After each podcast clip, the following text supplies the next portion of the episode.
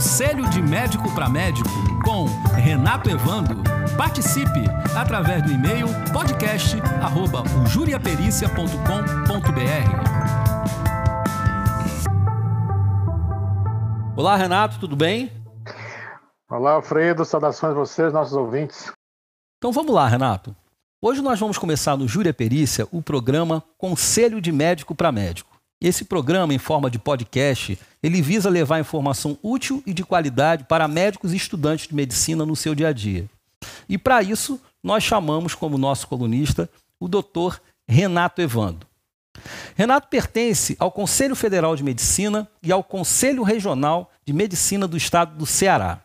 No CFM, Renato é membro da Câmara Técnica de Medicina Legal e Perícia Médica. No CREMEC, Conselho Regional de Medicina do Estado do Ceará, Renato é membro das seguintes comissões: pareceres, fiscalização da capital e recepção dos novos médicos. Também no CREMEC, Renato é corregedor de sindicância e coordenador da CODAME, Comissão de Divulgação de Assuntos Médicos. Comissão esta relacionada à publicidade médica. Então, Renato, vamos inaugurar aqui a nossa coluna, né?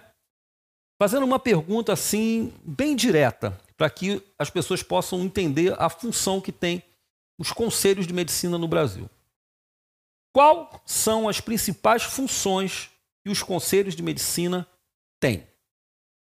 Essa é uma pergunta bem importante, é, Alfredo, porque de fato né, ajuda a entender qual é de fato o real papel dos conselhos de medicina no Brasil. Eu gostaria de destacar cinco né, grandes funções que os conselhos têm. Uh, nós temos a, a função de registro médico, nós temos a função de fiscalização, das instituições médicas, tanto públicas quanto privadas.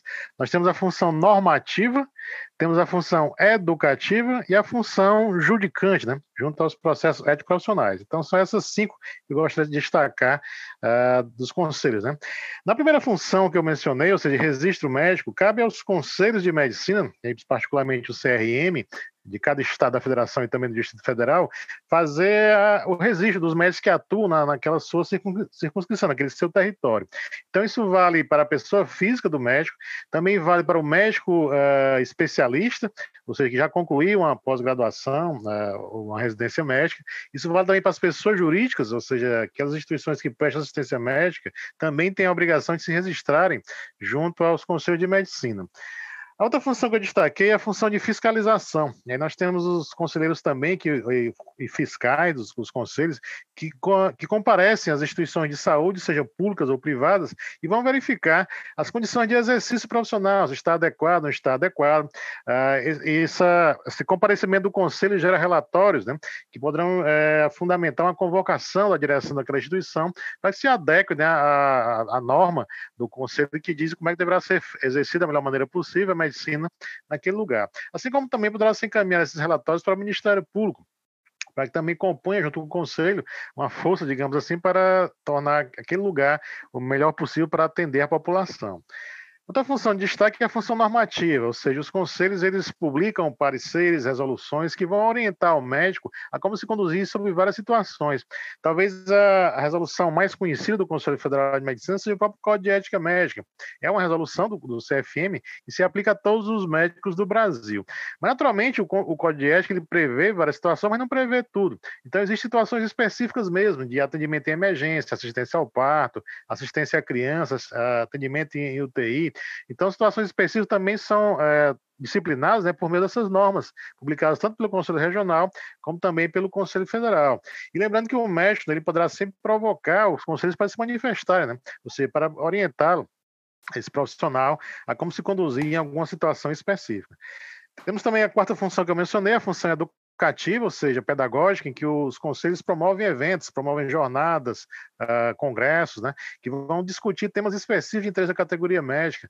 Vão tratar, por exemplo, de uh, telemedicina, né, vão falar sobre atestados, sobre documentos médicos, sobre relação médico-paciente, vários e vários temas aí que de interesse da categoria médica e da sociedade em geral.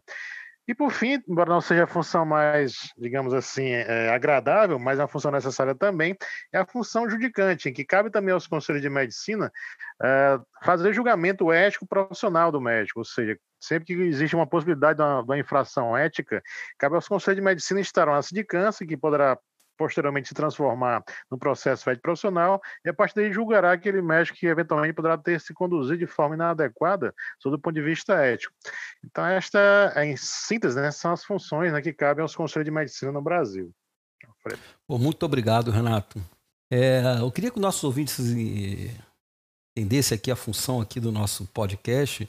É exatamente isso. O Renato ele tem uma experiência vasta dentro dos conselhos e ele vai tirar dúvidas. Então, caso você queira tirar dúvidas sobre alguma situação que você tenha vivido ou um colega tenha vivido, conversado com você, basta você mandar sua pergunta para o e-mail podcast@ujuriapericia.com.br.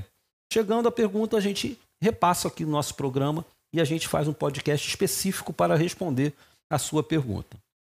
Renato, muito obrigado. Espero que a gente consiga aqui no nosso programa, na nossa coluna, Conselho de Médico para Médico, ajudar muitos colegas, ou colega já formado, ou colegas em formação estudantes de medicina.